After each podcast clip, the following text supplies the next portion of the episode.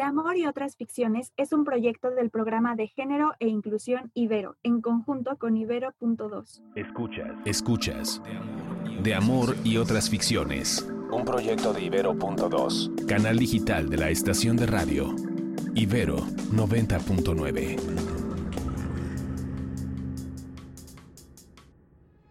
¿Qué tal? Les saluda Mami. Yo soy Paola y hoy vamos a hablar sobre el amor romántico y algo así como el ABC del comportamiento.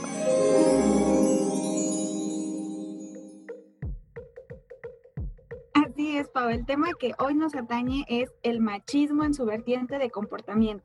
En ocasiones pasadas, como recordarán, ya hemos hablado sobre la estructura patriarcal, eh, esto como relaciones de poder y las violencias de discriminación y odio que implica toda la estructura. Bueno, les hemos mostrado la forma en la que las mujeres nos asumimos esta responsabilidad. Toda la chamba que hacemos en las calles, universidades, hogares y demás espacios públicos y privados. Como feministas ponemos de verdad mucha, mucha energía y Pau no me dejará mentir. No, qué bárbaro. Dialogar, crear espacios seguros Em, gozar también y sobrevivir. La verdad es que es mucho, mucho esfuerzo, mucho trabajo. Todas las que nos escuchen lo sabrán, se sentirán identificadas y les mandamos un fuerte abrazo por resistir.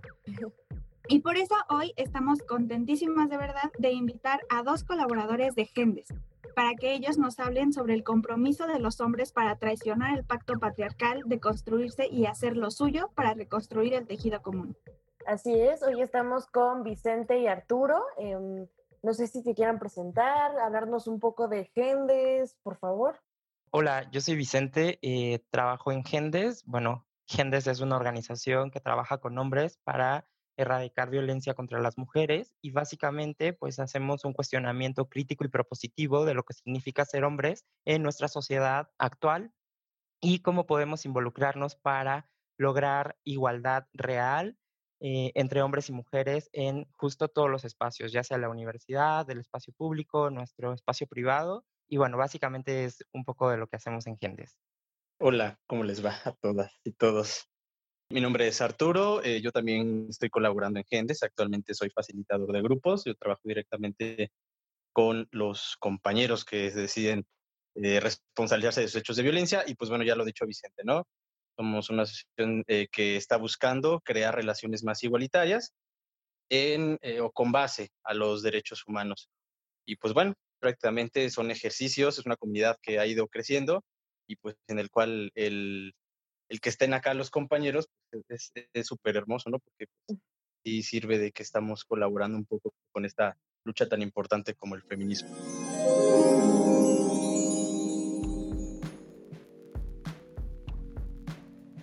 Creemos que es de suma importancia que justo comencemos a hablar sobre estos temas para entonces, como siempre decimos, y yo insisto que ya parezco perico, pero volvernos cada vez más críticos con nuestras acciones y hacer nuestro proceso de construcción, pues nunca va a ser fácil, pero vaya, más ameno por lo menos, ¿no?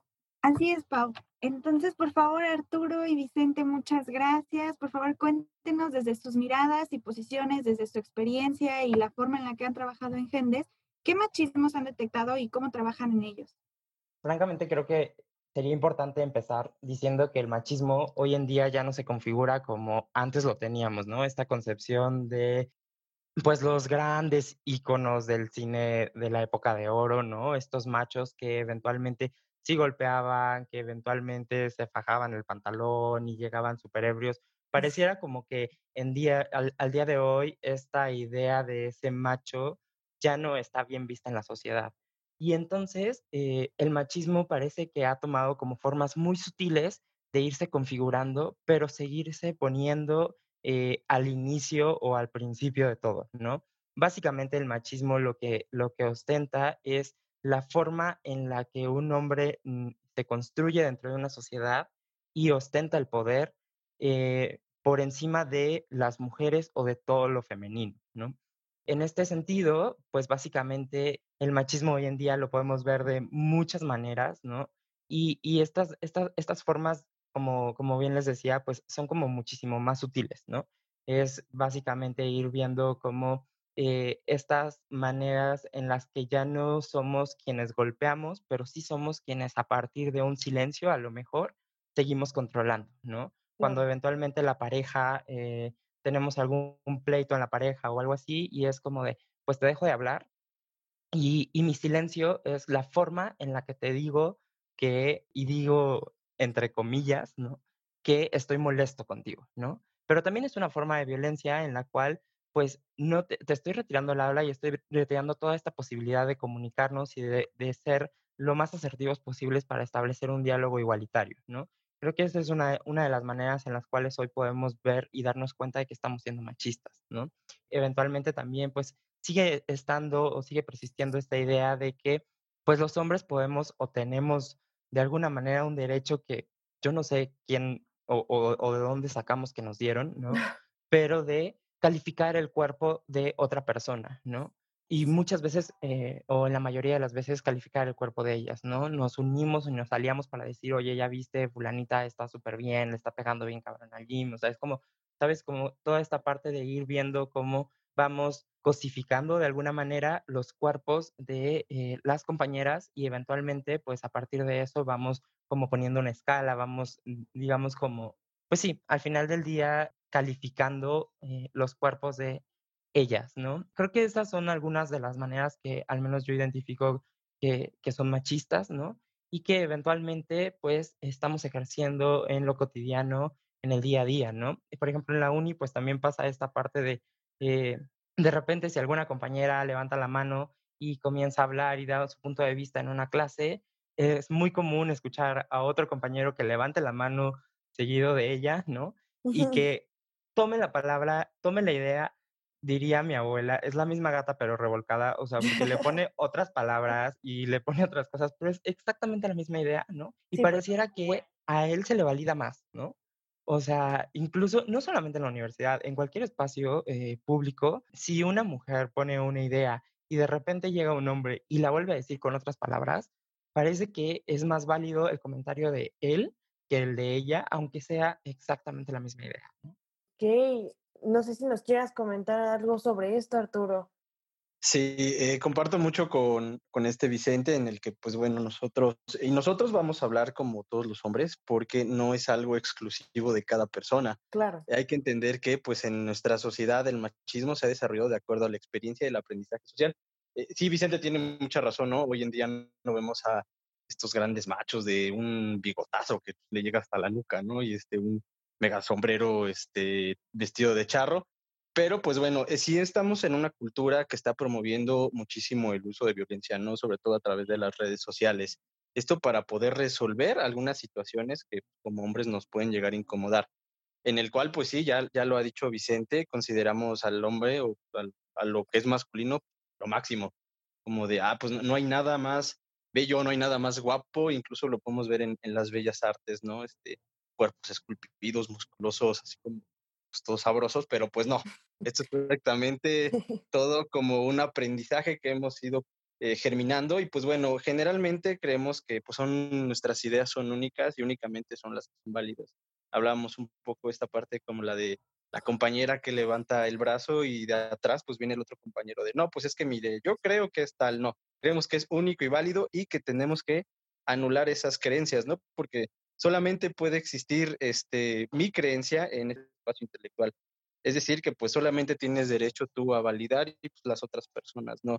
Es, es algo que viene mucho de, de, un espacio como intelectual, ¿no? Esta parte viene culturalmente, pero pues definitivamente algo cultural es que tenemos muy, muy clavado.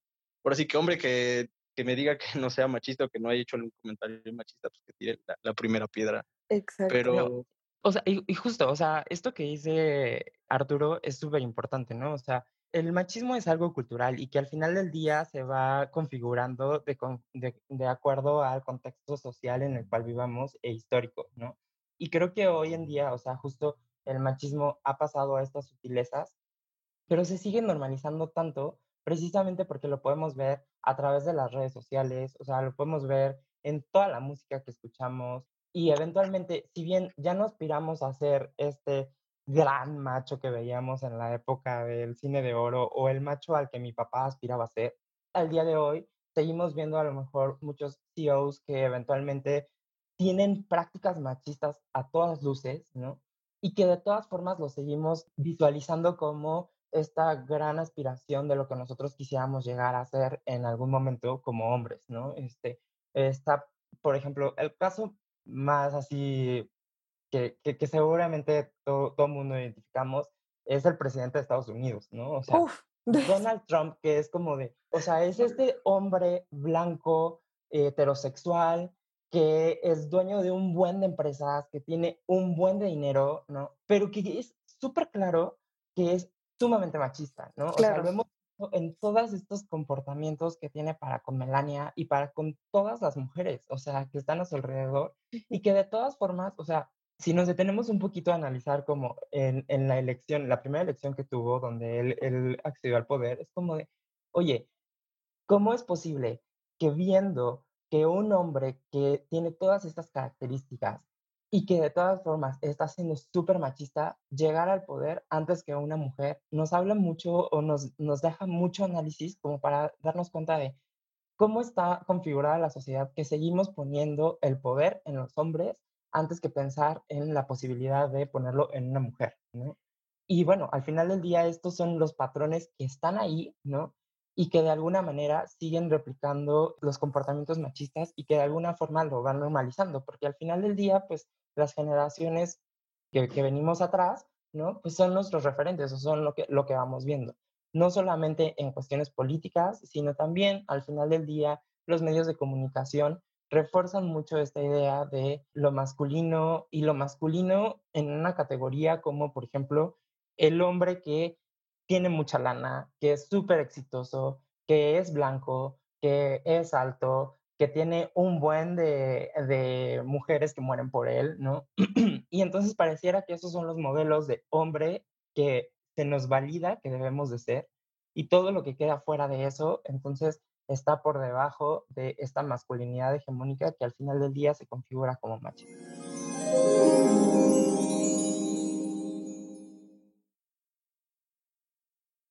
Por supuesto, y por suerte, el feminismo ha tenido como mayor cabida en los últimos años, ya ha recibido más atención. Sigue sin recibir la atención que merece, pero por lo menos un poco más, ¿no? Y entonces me he topado con gente que me dice, híjole, es que si invito a salir una chava ahora ya no le puedo abrir la puerta porque se ofende o me siento incómodo si yo pago la cuenta. A mí me entra mucho conflicto porque es como, pues el pedo no es abrir la puerta, el pedo es que asumas que yo porque soy mujer no puedo abrir la puerta. Entonces, quería preguntarles qué piensan ustedes como de estos comentarios, de estas acciones que además vienen de los caballeros, vienen del el cortejear a alguien y que ahorita como pues ya no tienen cabida porque porque hola, somos seres independientes, podemos abrir nuestras propias puertas, pagar nuestras propias cuentas. Que, que por supuesto empiezan a causar conflicto y qué bueno que causan conflicto, significa que hay una crítica al respecto. Pero ¿qué piensan ustedes al respecto de esto? Yo creo que aquí tiene mucho que ver con la cuestión o el poder realizar de acuerdos, ¿no? Como, pues como hombres, como compas, pues pensamos que ya damos por hecho, ¿no? No, pues es que le debo de abrir la puerta, es que pues como yo soy aquí el que gana el dinero, ¿qué va a decir ella si yo no lo pago? Tiene que ver mucho con el preguntar. Algo tan sencillo que como hombres a veces no estamos acostumbrados a hacer es preguntar, oye, ¿qué tal? ¿Te parece? Sí, o más bien desde el inicio, ¿no? Ni siquiera es de te parece porque ahí estoy imponiendo. Claro. como preguntar, este, oye, que te gustaría escuchar algo que opino yo ya cuando la, no sé, la chica te dice, a ver, dime, este, ¿sabes qué? Pues a lo mejor eh, quisiera tal vez este, yo estar pagando la cuenta porque, digo, no, no, no, no pasa nada si lo hago yo. Si, la chica, si la chica te dice, pues ahora le va, ahí ya hay un acuerdo y hay una imposición y en este caso ya no sería como un hecho de violencia. Es muy ligera la línea entre la violencia y el acuerdo. Eh, prácticamente si nuestras relaciones fueran llenas de acuerdo, pudieran ser más igualitarias. ¿Qué quita a lo mejor que la chica te dice, no, pues yo me siento mal que me pagues la cuenta, ¿qué tal si nos vamos mitad y mitad? Ah, bueno, si empiezas a verlo desde un lado positivo y empiezas a decir, ah, voy a ahorrar dinero, ¿no? Para otras cosas, incluso para mí. Entonces, pues son cosas que vamos a empezar. ¿Cómo? Empezando, empezando desde el lenguaje y empezando a algo que no estamos acostumbrados. Primero, uno es ver hacia la otra persona, porque siempre, por lo menos como, como hombre, yo antes pues era como de ver mucho hacia mí, qué es lo que siento yo, qué es lo que me pasa a mí, qué es lo que me está sucediendo. Entonces, primero veo si la otra persona está de acuerdo, si yo también estoy de acuerdo y pues, finalmente generamos ahí ya un compromiso y no una ley o una regla que no, no, nos hace sentir este, libres, Claro, yo creo que, o sea, justo una de las cosas que como hombres difícilmente se nos enseña es a abrir el diálogo, ¿no? O sea, justo esta parte de, bueno, como tú eres el niño, como tú eres el hombre, entonces tú decides qué es lo que se va a hacer, ¿no? Entonces es como ahí bloqueamos como toda posibilidad de establecer un diálogo con nuestras parejas o con las mujeres que están a nuestro alrededor, porque, o sea, creo que también es bien válido que esto sea llevado no solo a las relaciones sentimentales, sino también, por ejemplo, con alguna compañera, con alguna amiga, con, eh, no sé, mamá, hermanas, primas, etcétera, ¿no? Al final del día, creo que dar por hecho que nosotros tenemos la razón y como decía Arturo, que nuestra idea o que nuestra creencia es la única válida, creo que eh, es algo a lo que estamos acostumbrados y que tenemos que cambiar, ¿no? Y a, mí me parece muy importante, hay un, un autor que es eh, un académico que propone justo el estudio del tema de los micromachismos, que es Luis Bonino, okay. este, que justo habla de hacer un ejercicio súper simple como para darnos cuenta de si estamos siendo micromachistas, ¿no? Y es, primero que nada, es cuestionate si lo que vale para mí, o sea, para mí como hombre, vale también para ella, ¿no? Y si la respuesta a eso es no, entonces tendrías que aceptar que está habiendo una desigualdad en, esa, en esa acción que estás haciendo, ¿no? Es decir, si para mí es súper válido abrir la, la puerta, pero para ella no lo es, y lo estoy haciendo, estoy ejerciendo una acción de desigualdad porque para ella no tiene este mismo valor, ¿no? Y entonces, ahora cuestionate mucho más profundo, es, ¿por qué no? ¿Por qué no es válido para ella? A lo mejor aquí la idea es, pues yo quiero ser autónoma y necesito sentirme autónoma necesito sentir que yo también puedo hacer las cosas y que no dependo de ti, ¿no? Y entonces también pregúntate cómo estás logrando salirte con la tuya, ¿no? Porque justo este tema de los micromachismos tiene que ver con formas sutiles de seguir ostentando el control, el poder. Claro. Y, y eh, al final del día eh, es como de, si yo te digo, oye, mi amor, no, pero es que sabes que, este, la neta es que yo sí te quiero abrir la puerta porque, este, pues mira, es un acto de caballerosidad y a mí me enseñaron desde chiquito que yo tenía que ser súper caballeroso, no sé qué, pero al final del día yo decido en qué momento te abro la puerta, cuando no esté pasando ningún otro chavo para que no te vea, ¿no? O decido que te abro la puerta eh, para que todo el mundo vea que vengo contigo, ¿sabes? O sea, es como esta forma de, de todas formas, seguir manipulando la acción para obtener una ventaja para nosotros mismos, más allá de, eh, por ser corteses o por eh, generar este acuerdo de igualdad y de decir, bueno, esta es una forma en la que yo quiero demostrarte cariño, ¿para ti está bien? No, no está bien para mí. Ok, entonces, ¿de qué manera podemos satisfacer esta necesidad? Creo que al final del día es, es mucho poner en práctica esto que es hablar y generar estos acuerdos de los que hablaba Arturo.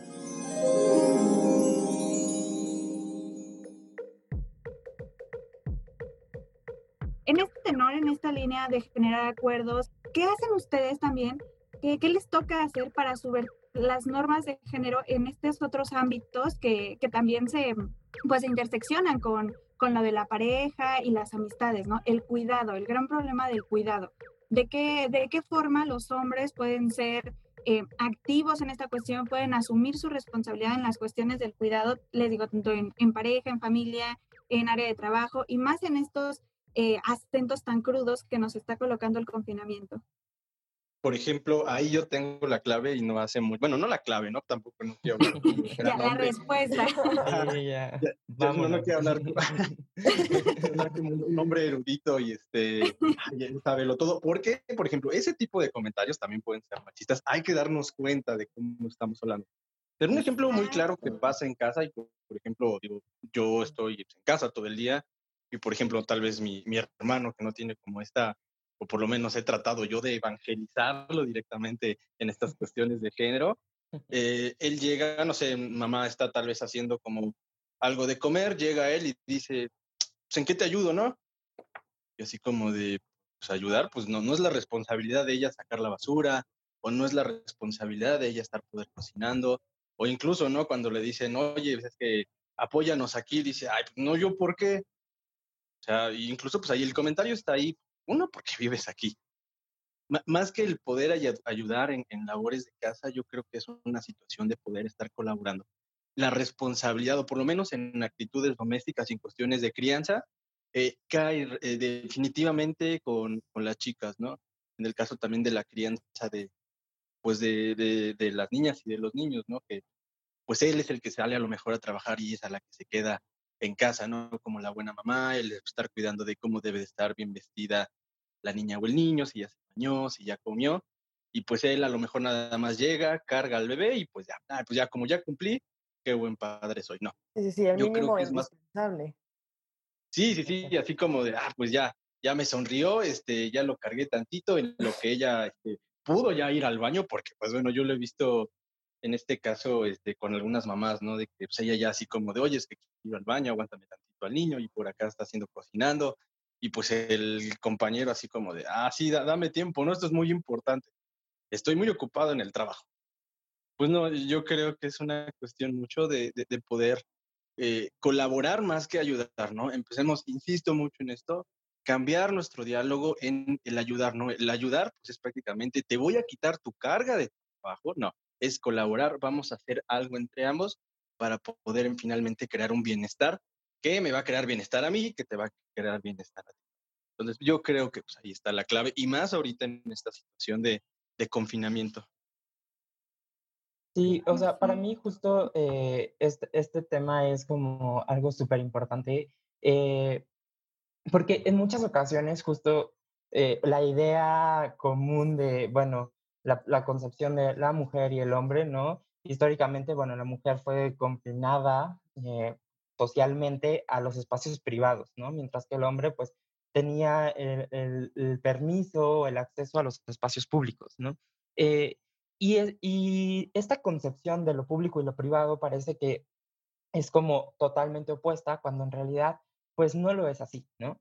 Eh, y creo que tenemos que darnos cuenta de la importancia de la conciliación de estos dos espacios y justo eh, este periodo de pandemia nos ha permitido contactar con eso, ¿no? O sea, y si no te lo ha permitido, compañero, neta, pues te, te, te pediría que, te invitaría a que te, a que te lo cuestiones, ¿no? O sea, seguramente estás en tu habitación, en tu espacio, y te das cuenta de, de, toda la carga o de todo lo que implica justo el, estar, el tener un espacio como en el que estás en este momento de la manera en la que, en la que lo tienes, ¿no? Limpio, abastecido de todos los víveres, etc. Y muchas veces estas cargas de trabajo efectivamente están concentradas solamente en las mujeres, ¿no?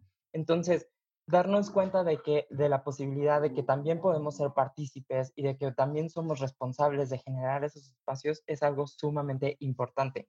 Hay un, un libro que eh, habla justo de esto y eh, se llama ¿Quién le hacía la cena a Adam Smith?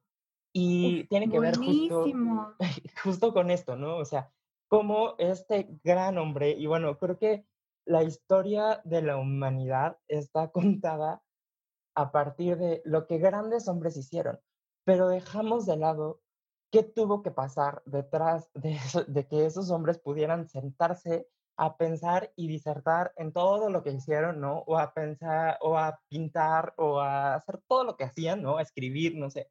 ¿Qué hubo detrás? Y detrás seguramente hubo muchísimas mujeres que tenían un espacio eh, y, y, que les daban las condiciones precisamente para que estos hombres de alguna manera pudieran hacerlo. Y bueno, eh, sabemos también que hay muchas mujeres que hicieron grandes aportes y que eventualmente quedaron invisibilizadas porque eh, el contexto social no les permitía en ese momento eh, ser ellas quienes fueran las protagonistas de los grandes aportes que hicieron, ¿no? Entonces, es algo súper importante que los hombres no, no seamos ausentes del espacio privado y deberíamos de ser pues estos agentes corresponsables tanto en el ámbito doméstico como en el ámbito familiar. Eh, pensar mucho, y esto sí es una invitación así por el planeta, por favor. Este, amigo, neta, si no estás dispuesto a criar también, preferentemente no tengas este, un, un, un descendiente o una descendiente, ¿no? este es un trabajo el, del cual... cuenta.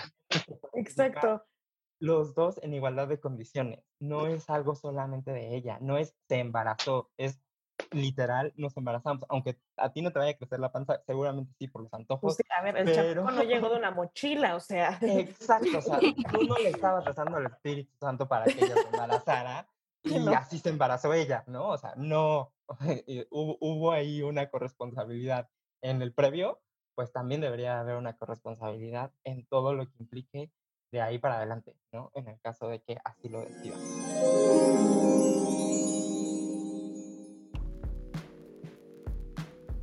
Oigan, ¿y qué le recomendarían a la gente, hombres jóvenes, grandes, chicos de todas las edades, colores y sabores? ¿Qué se debería de hacer, dejar de hacer? O sea, como, ¿cuáles son esas como claves para mantener este proceso de deconstrucción y hacerlo cada vez más eficaz, por decirlo de alguna forma? Creo que tiene que ver mucho con el cuestionamiento de, de dónde viene esto que estoy haciendo, ¿no?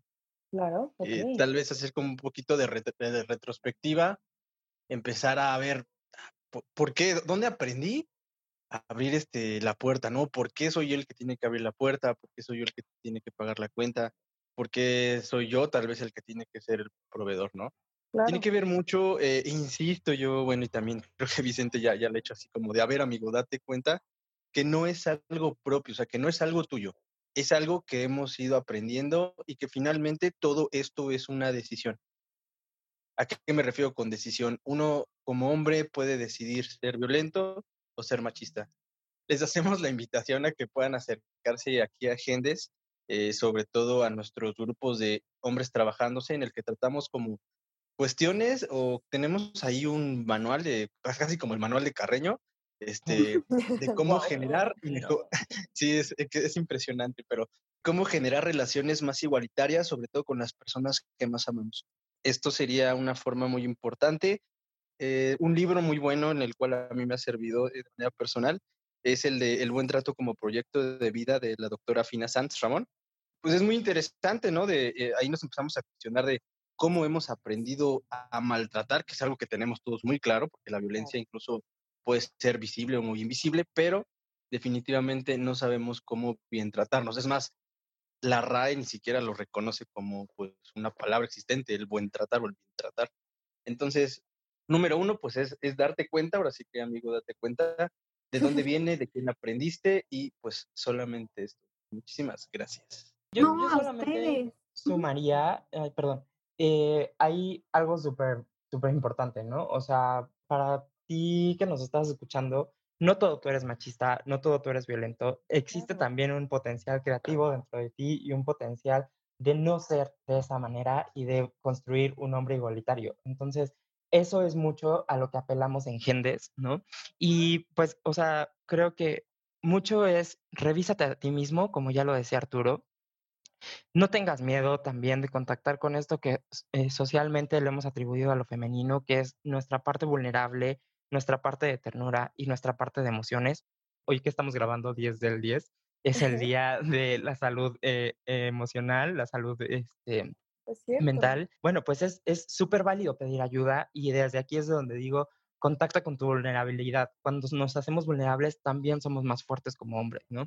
Y, y otra cosa es, no nos quedemos solamente en este tema de dialogar entre nosotros, ay, sí, me estoy deconstruyendo, qué padre, qué increíble, sino que también escuchemos a ellas, ¿no? Veamos cómo, cómo es el estar de ellas con nosotros y, por ellas me refiero, insisto, a mamá, primas, hermanas, amigas, cómo están siendo tus actitudes y cuál está siendo la respuesta de tus compañeras o de las personas, de las mujeres que te rodean respecto de las actitudes que estás tomando. Y entonces cuestiona si realmente están siendo las mejores actitudes y si son actitudes que promuevan la igualdad y que promuevan el bienestar y como decía Arturo, el buen trato para ambas partes, ¿no? Entonces creo que eso sería algo, algo importante y que dejaría sobre la mesa como un primer ejercicio de aproximarnos a ir pues cuestionándonos esta forma de ser hombres, ¿no?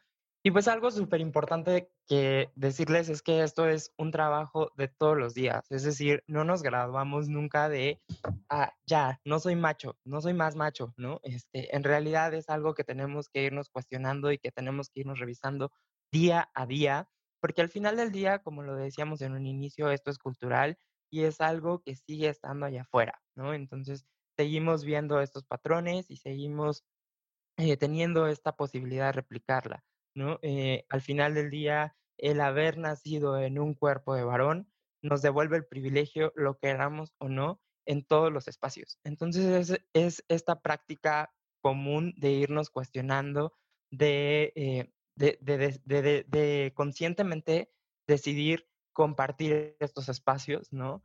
De, bajo esta lógica de, pues somos iguales, o sea, hombres y mujeres tenemos que tener las mismas oportunidades de acceder a todo, eh, derechos y posibilidades y oportunidades, ¿no? Y entonces es dejar este privilegio de lado y seguirlo cuestionando todos los días. No nos vamos a graduar nunca de ya no soy más macho. Este, el día que ya no haya machos, bueno, pues no sé, que ya no hayamos machos, ¿no? Este, sí, sí, sí. O sea, estaría increíble, la neta, para gente estaría súper cool, ¿no? Este, pero pues sí, o sea, al final del día, hoy, hoy en día, vamos a una plática, a una conferencia, un taller y le decimos, oigan, ¿quién, ¿quién de aquí no es quién de aquí es macho y no tenemos ninguna mano levantada? Es como de, hoy, ok, ya tenemos el problema resuelto, la vida está cool. Sí, gracias, se pueden ir. Ajá, sí, ya nos podemos ir. Pero en realidad, cuando vamos analizando y cuando nos vamos cuestionando cosas como tan finas como lo que estuvimos platicando, pues nos vamos, vamos descubriendo esta parte machista que sí está ahí y que, insisto, tiene todo el potencial de ser cambiada y de ser articulada de maneras creativas y propositivas direccionadas hacia el buen trato. Muy bien, Arturo y Vicente, desde el Observatorio y el Programa de Género de la Ibero les agradecemos mucho, mucho su análisis y sus investigaciones. Esperamos que este espacio contribuya a la creación de subjetividades conscientes y destaque la importancia de traicionar al patriarcado, como lo mencionan, de cuestionar privilegios y poner la mirada y energía en lo común. Muchas, muchas gracias. Gracias, a ustedes. No se les olvide darse un clavado por el Observatorio de Género y Juventud para poder tener más información sobre estos temas en www.generyjuventud.ibero.mx. Yo soy Paola y esto es De Amor y otras ficciones. De Amor y otras ficciones es un podcast de Ibero.2, canal digital de la estación de radio Ibero 90.9. Agradezco a Jorge Ceja Morán en la producción y Auriel Rodríguez en la realización. Además de De Amor y otras ficciones, escucha Frecuencia Disruptiva, el podcast sobre la industria musical en Ibero.2.